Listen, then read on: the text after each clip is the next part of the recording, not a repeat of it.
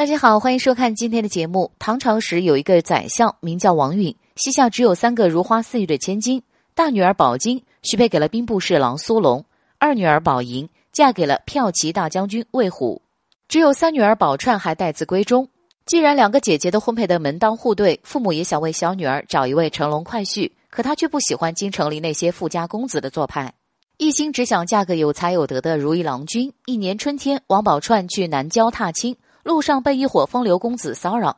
这时，一位年轻书生挺身而出，赶跑了那群人。通过交谈，他才得知这位公子名叫薛平贵，家中父母双亡，只剩自己一个人讨生活。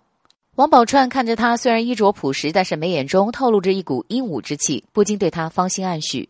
后来在抛绣球择婿的时候，趁机把绣球抛给了薛平贵。王允得知薛平贵的身世后，打算赖账，可王宝钏还是坚持嫁给了他，与父母断绝了关系。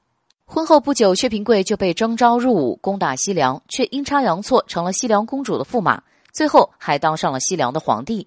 而王宝钏自从丈夫从军之后，就一直在寒窑中苦苦等候他的归来。一开始还有书信捎来，之后就彻底没了消息。家人都劝她改嫁，可王宝钏却誓死不从。十八年后，终于她等来了丈夫的消息。王宝钏去了西凉后，就被薛平贵立为皇后。可是她因为长年累月的操劳，早就身患重病。当上皇后的第十八天便去世了。